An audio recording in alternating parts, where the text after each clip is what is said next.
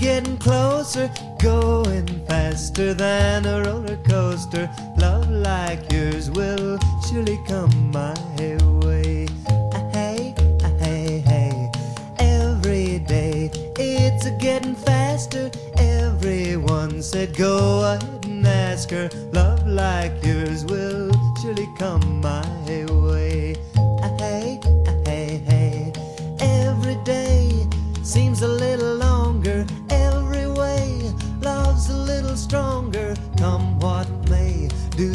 Ever long for true love from me? Every day it's getting closer. Go Every Day con Richie Valens. No, este no es Richie Valens, este es Buddy Holly and the Crickets. Bueno, eh, Buddy Holly. Bueno, aquí estaba con los Crickets todavía. Y empezamos con esta melodía, Círculo de Espera, en este viernes 3 de febrero del 2023. Porque hace. mm, ¿Hace cuántos años? Hace 64 años eh, fallecieron en un accidente aéreo Buddy Holly, Richie Valens y Big Bopper junto al piloto que nos transportaba dentro de una gira musical en Estados Unidos. Fallecieron y todo esto usted lo recuerda por el tema de La Bamba, la película de La Bamba. Ahí sale la historia donde muere Richie Valens. Bueno, tenía 17 años Richie Valens. La estrella de ellos tres, de los que murieron, no era Richie Valens, el más grande de, esos tres músicos en ese momento era Buddy Holly, que fallecieron un día como hoy, hace 64 años, 3 de febrero de 1959. Buddy Holly, Richie Valens and the Big Bopper, que se llamó JP Richardson. Así que hoy lo recordamos como el día en que la música murió. Así se le conoce a este día en Estados Unidos, porque así, así lo dejó ver Don McLean en una melodía que se llama American Pie en 1971. Y con esta canción vamos a arrancar Círculo de Espera. Tenemos mucho de qué hablar. Hay Serie del Caribe. Eh, juega México hoy contra Curazao. Ayer ganaron. Le ganaron a República Dominicana y hoy su segunda cita en el clásico caribeño. Y también vamos a hablar de un receptor mexicano olvidado. Olvidado. Mientras escuchamos un poquito más a Buddy Holly, vamos a ir con la mejor voz de un estadio de béisbol en México. Es la de Jorge Niebla, el Caifán, y él es el encargado todos los días de abrir la puerta de este espacio. Bienvenidos.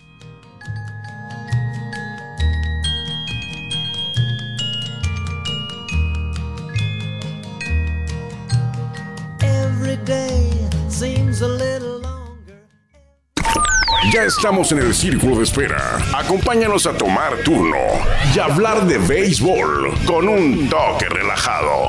Aquí empieza Círculo de Espera. De espera.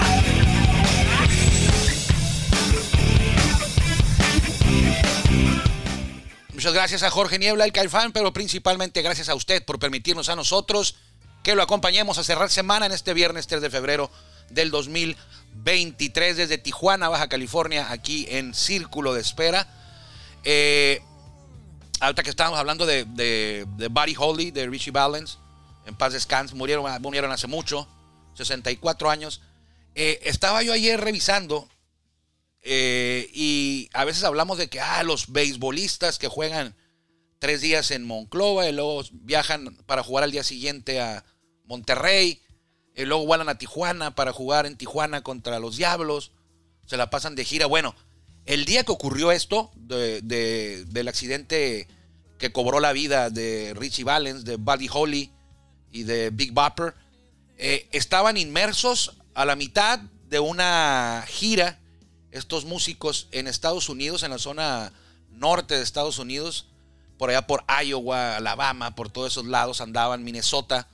Una gira, eh, y escuche bien, era una gira de 24 conciertos, 24 días de, de conciertos, que estaban ligados, no había descanso. Tocaban un día en, vamos a decir, eh, por ponerlo aquí en México como ejemplo, tocaban un día en Mexicali, al día siguiente en Hermosillo, al día siguiente en Obregón, al día siguiente así estaban. Y dicen que no era una gira planeada, que, que fueran recorriendo de manera ordenada el país, o sea, que en Obregón, y luego en, Navojoa, y luego en Los Mochis, hablando como ejemplo, porque esta gira fue en Estados Unidos, que tenían que ir a veces distancias de 400 millas para una ciudad y luego regresaban 200 de, do- de donde habían venido. Y luego se iban otra vez otras 400 al, al rumbo del, del que venían. O sea, que era un zigzag que les tomaba mucho tiempo, que no estaba bien planeada y aparte no tenían descanso. 24 días sin descanso, ya habían cumplido con 11, 11 conciertos, iban al número 12 cuando eh, pues andaban viajando en camiones que no tenían las condiciones, estaba nevando, hacía frío. Y lo de la película de La Bamba es, es realidad, o sea, rentó Buddy Holly, que era el, la estrella de esa gira, Buddy Holly, eh, que en algún tiempo fue Buddy Holly en The Crickets, ahí ya estaba de solista Buddy Holly, y rentó, un, hizo un charter, una avioneta para pues trasladarse en avión a la siguiente gira. Eh, y ellos tres, eh, varios se quedaron ahí, iban a viajar, en, viajaron en, camión, pero bueno, ya no hubo más gira porque fallecieron en la madrugada de un día como hoy, hace 64 años, allá en Iowa. The Day the Music Died, el día que la música murió. En el sitio donde fue el accidente hay varios eh, monumentos recordando a estas tres estrellas de aquellos años, de 1959, del rock eh, en inglés, rock en Estados Unidos, Buddy Holly, Richie Valens y el Big Bopper. Eh, no, para nosotros es más conocido, bueno, y para, yo creo que para, por la película, ¿no? De la Bamba, Richie Valens tenía 17 años y Buddy Holly no era muy grande tampoco, tenía por ahí de 22, 23, 21 al momento de, su muerte, recién casado, Buddy Holly, y por Richie Valens con, con Donna, ¿no? La de la película. Ahí andaba. Pero bueno, 3 de febrero del 2000, de 1959, ahora estamos a 3 de febrero de, del 2023, está jugándose la Serie del Caribe, está jugando Dominicana en el momento que estamos grabando, en la parte, a mitad de la novena entrada van ganando 3-1 a Cuba, creo que ya terminó, ¿no? Van a bajar, a, va, a batear, va a batear Cuba, le quedan 3 out, va ganando República Dominicana allá en Caracas, el siguiente juego es el de México, quizá cuando usted escuche este espacio estará jugando México o ya habrá terminado su participación en la segunda jornada de la serie del Caribe. Así que eh, nunca se olvidan, Buddy Holly, Richie Valens eh, y Big Bopper. Cada año se le recuerda, eh, en especial en esta fecha, y también cuando usted ve la película o cuando escucha sus melodías, como la que arrancamos, Every Day se llama, muy famosa de, de Buddy Holly. Pero bueno, nunca hay que olvidar a nadie y quien creo yo que sí está olvidado en nuestro país eh, cuando hablamos de receptores, Guillermo, catchers mexicanos eh, que te acuerdes. ¿En general o...? Sí, en general, catchers mexicanos que tú te acuerdes que digas, ah, estos catchers... ¿Cuáles fueron los mejores catchers mexicanos que te preguntaron a ti? ¿Quién te vendría a la mente? Mm, bueno, es que yo... Pues tú eres más bueno, ustedes saben, saben que yo no sé mucho de béisbol y ahí sí, lo poco que sé es de lo más reciente para acá. Sí, pero... Del 2010 para acá, yo creo. Bueno, pues por ejemplo, yo te pregunto a ti que cuáles son los mejores catchers mexicanos eh, vas a escuchar siempre que dicen. Mira, pues, yo, yo, el- sí, antes de que me digas, yo, catchers mexicanos, se me viene a la mente Humberto Cota, Humberto Cota jugó grandes ligas. eh, Paquín Estrada, Paquín Estrada, mm, más reciente Ali Solís, Ali Solís, mm, el Calimán Robles, pudieras bueno, decir. ese, ese no me venía a la mente, pero Eh, Miguel Ojeda, Miguel Ojeda, eh, Jerónimo Gil. A lo, a lo mejor lo tengo en el radar, pero no tanto. Mm, ¿Qué otro? Pues ya más contemporán- contemporáneos, perdón. Se me viene a la mente que muy buenos, muy buenos catchers puede ser. Ah, bueno, es que dices mexicanos. mexicanos. O sea, pero hemos mencionado a varios y no hemos mencionado al catcher mexicano que jugó más temporadas en grandes ligas. Y, siempre pasa igual. Nadie lo recuerda. Nadie lo recuerda y te lo estoy preguntando porque, porque es un ejemplo de que, de que estoy, eh, a- a- no, no estoy exagerando. Hay un catcher mexicano que jugó 12 temporadas en grandes ligas. 12. 12 temporadas en grandes ligas. También jugó en México. Jugó 12 temporadas en grandes ligas. Es más, solamente hay 10 jugadores nacidos en México que jugaron más años que él en grandes ligas. Pasó más de 700 juegos, 740 y tantos juegos como receptor en grandes ligas, en varios equipos. Con Mets, con Dodgers, con Astros, con Rojos, con Bravos. Con Ay, con, varios va- equipos. con varios equipos. Con varios. Ok. 700, casi 750 juegos cachando en grandes ligas. Y cuando siempre, y no es nomás contigo, yo lo digo porque eh, lo he preguntado en programas, lo he preguntado en reuniones de amigos eh, aficionados al béisbol, que le saben al béisbol, y siempre ocurre lo mismo. Y yo siempre les digo, cuando terminan de decirme los nombres. A ver, ¿quién es el mejor catcher mexicano en la historia? Eh, grandes ligas, vamos a hablar de grandes ligas, o si no jugó grandes ligas, pues no, no le hace, pero No. ¿cuál es? Pues eh, el Calimán, eh, el Paquín, Miguel Ojeda, te dicen varios, y algunos que no jugaron grandes ligas, que jugaron en México nada más y que fueron muy buenos, están en el Salón de la Fama, pero nunca mencionan al tipo en cuestión hoy, que todavía no ha dado su nombre. Estoy intrigado a saber quién es. Nunca, nunca. Siempre les digo, bueno, ¿y Alex Treviño qué? Alex Treviño. Ah, Alex Treviño es cierto, pero siempre pasa por debajo del radar. Cuando yo te podría decir que según los números y donde jugó, Alex Treviño es el catcher, el mejor catcher mexicano que ha pasado por grandes ligas. Y grandes ligas es el máximo nivel del béisbol. Entonces creo que es una injusticia, se le tiene olvidado, pero no pasa nada, te voy a decir por qué. Ok. El Salón de la Fama del béisbol mexicano ya lo dejó atrás. El Salón de la Fama. El Salón del de la béisbol Fama del mexicano. béisbol mexicano ya lo olvidó también. O ya lo dejó atrás. Ok. Porque Alex Treviño se retiró hace varias décadas. Por ahí en el 90, por ahí en el. Por esos años, antes del 90 se retiró Alex Treviño. En el 90 se retiró, fue su último año. Ya pasaron 20, 33 años. Y el señor Alex Treviño, el catcher con más juegos en grandes ligas, no está en el Salón de la Fama. No fue una estrella en grandes ligas. No. No, pero para estar en grandes ligas, Mira, va a tomar turno al bat. Junior Lake, Mira nomás. para estar en grandes ligas, eh, Guillermo, Sí. 12 años, Mm, algo debes de haber hecho bien, ¿no? sí. No O sea, es- algo debes de haber hecho bien en grandes ligas para estar ahí 12 años. Y no le podemos criticar nada que estuvo bueno en grandes ligas, jugó 12 años. En México jugó muy poco bueno. Pero discúlpenlo, pues estaba jugando en el mejor nivel del mundo. sí. O sea, sí, pero no jugó en la Liga Norte de México. Pero pues estaba en grandes ligas. En la Liga del Pacífico. La Liga del Pacífico, bueno, es buen nivel, pero el señor estuvo 12 años en Grandes Ligas, es el catcher mexicano, por mucho, por mucho. ¿Qué tanto es mucho?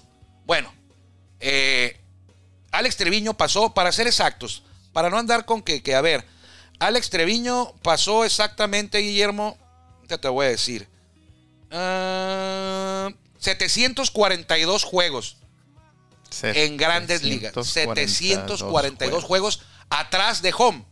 Porque jugó casi mil duelos. Como algunos como designado. primera base, Ah, algunos como designado, algunos como jardinero. O sea, pero de los 900 y feria duelos que participó en grandes ligas, 742 fueron como catcher. O sea, te dije yo que por mucho es el catcher con más actividad Bastante. mexicano en grandes ligas. 742 juegos. Quien se le acerca más es Jerónimo Gil, con 272. O sea, no. No. es que digas, bueno, por unos jueguitos, no. Casi 500 juegos tiene de ventaja Alex Treviño. No. Luego de Jerónimo Gil sigue Miguel Ojeda con 168. Humberto Cota, 163. Alejandro Kirk tiene 127 ya. Pero le faltan 600 para alcanzar Sí, a- a. Jerónimo Gil. El Calimán Robles, 15. Ali Solís, 10. Noé Muñoz, 2 juegos en grandes ligas como catcher. Y el Paquín, 1. Un juego. Nada más. Entonces, el Paquín está en el Salón de la Fama. El Calimán Robles también. Eh, nada más, fíjate, los únicos receptores mexicanos en grandes ligas que están en el Salón de la Fama son ellos dos. Pero Alex Treviño, 742. Es cierto, no era un super bateador, no era un jugador estrella. Por ponerte un ejemplo, eh, Alejandro Kirk lleva 23 home runs en grandes ligas como catcher. Ujú. O sea, él es catcher, ¿no? Sí. A lo mejor no todos los pegó como catcher, pero bueno. Catcher en grandes ligas, Alex Kirk, 23 cuadrangulares. Sí.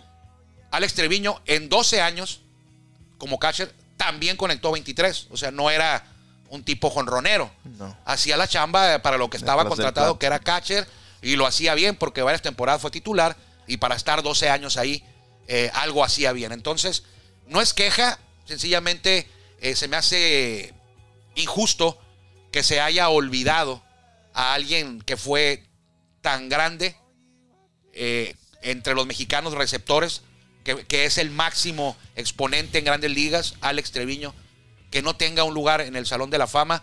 Y, y a lo mejor el Salón de la Fama no tiene la culpa, no sé. Pero eh, cuando yo hago esa pregunta, y a lo mejor cuando se la hice usted al principio aquí del programa, cuando se la pregunté a Guillermo, eh, le pasó lo mismo. ¿Se habrá acordado usted del Paquín? ¿Se habrá acordado usted del Calimán Robles? del, de Miguel Ojeda. Se habrá acordado usted de Humberto Cota de San Luis Río Colorado. Eh, yo no estoy diciendo que Alex Treviño es mejor que ellos, pero en grandes ligas nadie jugó más que Alex Treviño entre los catchers eh, mexicanos que ya le mencioné. Son nueve nada más. Nueve catchers mexicanos han jugado en grandes ligas. Treviño, Jerónimo Gil, Miguel Ojeda, Humberto Cota, Alejandro Kirk, Sergio Robles, Ali Solís, Noé Muñoz y Francisco El Paquín Estrada. Piénselo. Piénselo, verá que, eh, pues sí, sí, ah, sí, merece, sí, merece, sí merecería Alex Treviño, que ahora es, el es cronista en, en español de los Astros de Houston. Creo que el béisbol mexicano ha sido injusto y una prueba fehaciente y clara de lo que le estoy diciendo es eh, que no está nuestro buen amigo Alex Treviño en el salón, en el salón de la fama. ahora No que, que vayas a tener a lo mejor un voto, un voto más este importante en el Salón de la Fama. Porque Espérate, ¿con te- cuál voto? No, pues es que acuérdate que ven cómo te está promoviendo ahí Ah, para bueno, pero que es otra te cosa. ingresen y no sé qué. Pero supongo que a lo mejor debe de haber muchos otros.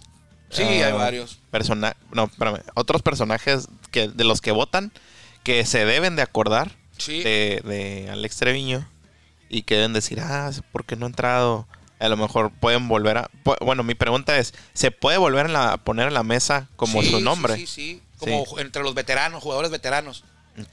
que ya no estuvieron. No conozco bien el sistema ahí, quién elige a los, a los candidatos en cada año o cómo se eligen. Lo que hace el comité elector, la- los que votan es nada más votar por los que le muestran, pero puede, creo que yo que creo yo que puede sugerir Ah, sí, sí. quién esté ahí, o sea, pero sí a Alex Treviño ya se le pasó el, el- el tiempo, ahorita están votando ya por Ismael Valdés, por Rodrigo López, por el Karim García, por Juan Gabriel Castro, ya es otra generación, dos generaciones después, Sí, o sea, Alex Treviño yo, yo me imagino que en algún momento debió haber estado en la boleta, DVD. o sea, y no entiendo cómo quienes votaron, o sea, no estoy seguro eh, de que haya estado en una boleta. Creo yo que debió haber estado en una boleta. Eh, yo creo que estoy casi casi convencido, pero 100% seguro no. Debió haber estado en una boleta y yo no entiendo cómo fue que quienes en ese momento eran parte del comité elector del Salón de la Fama del Béisbol Mexicano les pasó de noche. O sea, les, lo dejaron atrás. O sea, no, no entiendo, no entiendo. Es, es- es muy complicado eh, eh, pensar que alguien especialista que es parte de un comité elector en el Salón de la Fama no le haya hecho ruido los números de, de- de Alex Treviño. Digo, no porque sean excepcionales y extraordinarios. Pero óigame, por favor, más respeto para el pasaje, ¿no? Fue, fue el catcher y todavía lo es con más temporadas en grandes ligas. O sea, y no porque tengas más temporadas en grandes ligas eh, como mexicano, tienes tu lugar asegurado en el, en el Salón de la Fama del Béisbol mexicano. Pero son 12, un jugador regular, de los mexicanos con más campañas. Les digo, nada más hay 10. Solo hay 10 mexicanos que tuvieron más años en grandes ligas que Alex Treviño y que no estés en el Salón de la Fama. Pues bueno, ¿no? Creo que es una omisión. No conozco a Alex Treviño. No sé, no, sí sé quién es, digo, pero nunca he tenido el honor de saludarlo o de hablar con él. No es una inserción pagada es- esta información. Pero ayer lo estaba viendo y lo recordé porque yo ya, yo ya, había, yo ya había puesto el dedo en, en la- en el, en el renglón, en, la llaga ahí, con gente del Salón de la Fama y les preguntaba, oye, eh, ¿qué, qué onda con, con, Con con- Alex. con Alex Treviño? O sea, porque un día Sí. pregunté y no lo, no lo, lo busqué y no lo encontré en la lista de inmortales. Y dije, no, se equivocaron aquí. Oye, ¿no está Alex Treviño ahí en la lista? No, es que no está. No es, no ¿Qué? es selecto, no es. ¿cómo? No es inmortal. No, no, no está en el Salón de la Fama Alex Treviño. No. ¿Por qué? No sé. O sea, y, y miembros del comité elector, pero la primera vez sí me sorprendió cuando le dije yo, eh, oye, revisé ayer eh, que Alex Treviño no estaba ahí en la lista. Su tiempo ya fue hace como 30 años, ¿qué onda? No, pues que no está. ¿En dónde? ¿No, no está en el Salón de la Fama? No No. es- ¿Por qué? Rápido yo, pues no sé. pero ¿cómo que no sabes si tú votas? Bueno, pues yo tengo votando como tres años. Pero Sí. coincido contigo, me dijo. Sí, sí. Alex Treviño debió haber estado ahí. Y una vez en una charla eh, de, de- de esta persona a la que me refiero, con Alex Treviño, creo que le dijeron como de broma. Le dijeron, oiga, Alex, eh, lo- lo- se cotorrean entre ellos, pues sí. Alex, para que vengas a. Aprovecha que va a estar en Monterrey para ir al Salón de la Fama. Y Alex, así como que dijo, no, muchas gracias. o sea, como que sí tiene ahí un, un ligero resentimiento, creo Sí. yo. O sea, no, no, no noté que hubiera un resentimiento muy grande, pero sí dijo, eh, no, muchas gracias, tengo otras cosas que hacer ahí en Monterrey. ¿Por qué vas a ir a un lugar donde no te quieren, ¿no? Y no te invitan. Sí, a lo, a lo mejor, por eso mi pregunta de que si nuevamente se podría poner un, el nombre Sí, de él sobre la puede. mesa, yo creo que sí. Sí se puede. Pero, pero sí, mu- muy extraña esa Sí. situación de que no esté. Eh, fueron injustos porque debió haber entrado hace mucho tiempo. Eh, creo yo que el Salón de la Fama debe de enmendar esto y, y- y que algún día esté donde debe estar Alex Treviño, eh, en el Salón de la Fama del béisbol mexicano. Y, y si algún día yo tengo el privilegio ese de pertenecer al comité elector, creo que esa va a ser una de mis primeras propuestas, incluirlo en alguna en algún listado de jugadores donde donde pero bueno, luego me va a dar más coraje, Guillermo, imagínate que, que aparezca en un listado y que vote, y que no vuelvan a, votar por él. No lo voy a agarrar personal, ¿verdad? Pero eh, ayer lo volví a ver el tema este, ir viendo estadísticas y dije, no, eh, mañana tengo que hablar de, de Alex Treviño. Tenemos que hablar de Alex Treviño. Y si no lo, y nunca aparece el de la Fama, pues de perdida nosotros lo vamos a recordar este viernes, 3 de, de- de febrero del 2023, al gran receptor Alex Treviño. De hecho, Alex tuvo un hermano mayor que ya, ya falleció, en paz descanse. El hermano mayor de Alex Treviño se llamó Carlos Treviño. Jugó grandes ligas con los angelinos por allá en el, en el 69, pero muy poquito. Él no era receptor, muy poquito jugó. Eh, algunos juegos en un solo año. Y, este, y después se vino a México, dirigió, eh, luego falleció. eh, y cuando Alex Treviño debuta, se convirtió Alex Treviño junto a su hermano en la primera dupla de jugadores mexicanos en grandes ligas. Jugadores nacidos en México en grandes ligas. Ellos fueron los primeros. Porque fueron, ah, no, a ver. Y aquí me estoy y- equivocando, sí, y creo que fue el huevo y Vicente. Digo, mi Enrique. Sí, el, el huevo y Enrique, porque el huevo debutó por ahí en el. eh, los, a principios de los 70, creo, el huevo. En el setenta y tantos, sí. 60, creo, no, 70, por ahí el huevo debutó en Grandes Ligas. Y Enrique creo que debuta en Grandes Ligas en el 78. Habrá que revisar, pero sí creo que son muy cercanos ahí las fechas de debut del, del segundo hermano, el Romo y el segundo hermano Treviño. Pero, pero bueno, si no fue el primero, Carlos y Alex eh, fueron los segundos, porque entonces serían los primeros. Ya ganó Dominicana 3-1 a Eh, Cuba. ¿Es Wilfred el obispo? El que está ahí de No lo vi, Guillermo. Habría que verlo otra vez. Que que- Háblale ahí al muchacho ese para que quite la barra. No, es que están mandándole ahí Estamos aquí a la, donaciones. a la Jack Sparrow. Sí, lo estamos viendo en Twitch. No Sí, pasa nada. Twitch, el Jack Sparrow, pero no veo al lanzador. Eh, no, no. Ah, parece, a ver. para, para- Nah, a no. ver la mecánica. No, no, a ver, la Es me- sí, que- la me- Ah, no termina el juego, va un out. No, va un out. Es que se ve como que, que, que agarró. A ver, como, Agarró como, más como a- pitch, a ver, a, a la hora que lance. No, no es No, ¿verdad? Obispo, no. Se descuadra Sí, mucho. Obispo.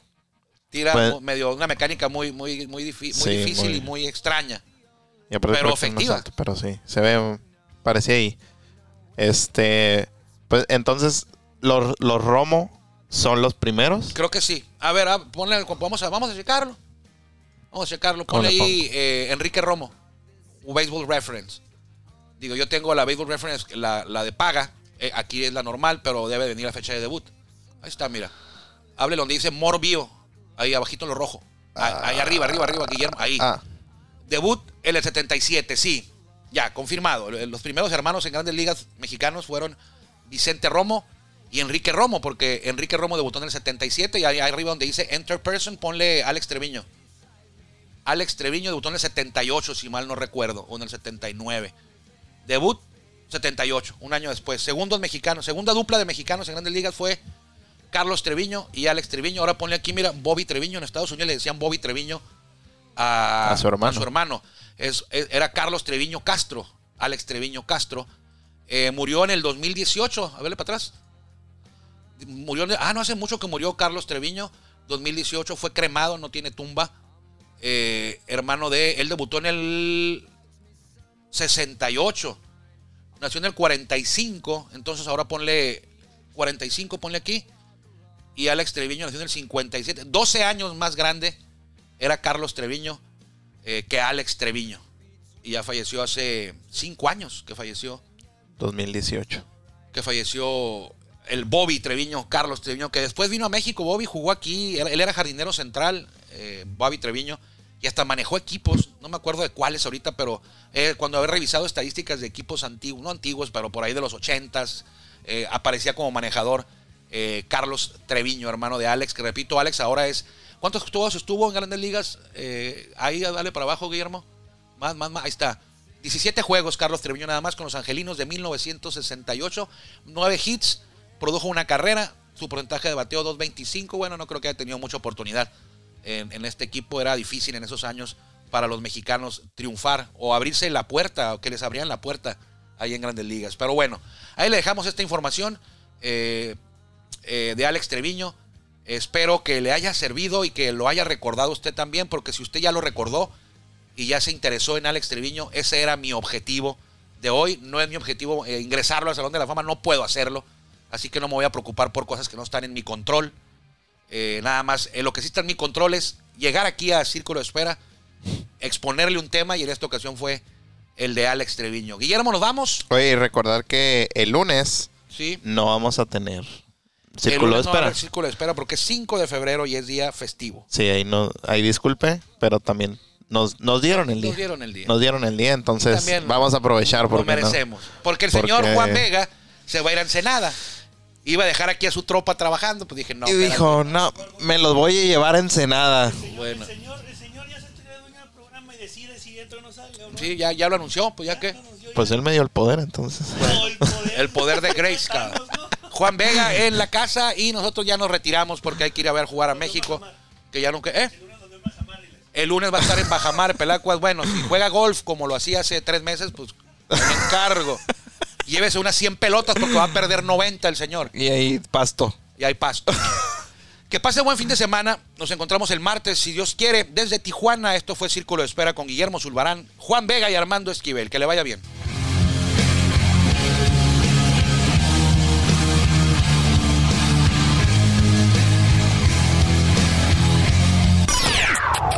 Gracias por acompañarnos en el Círculo de Espera.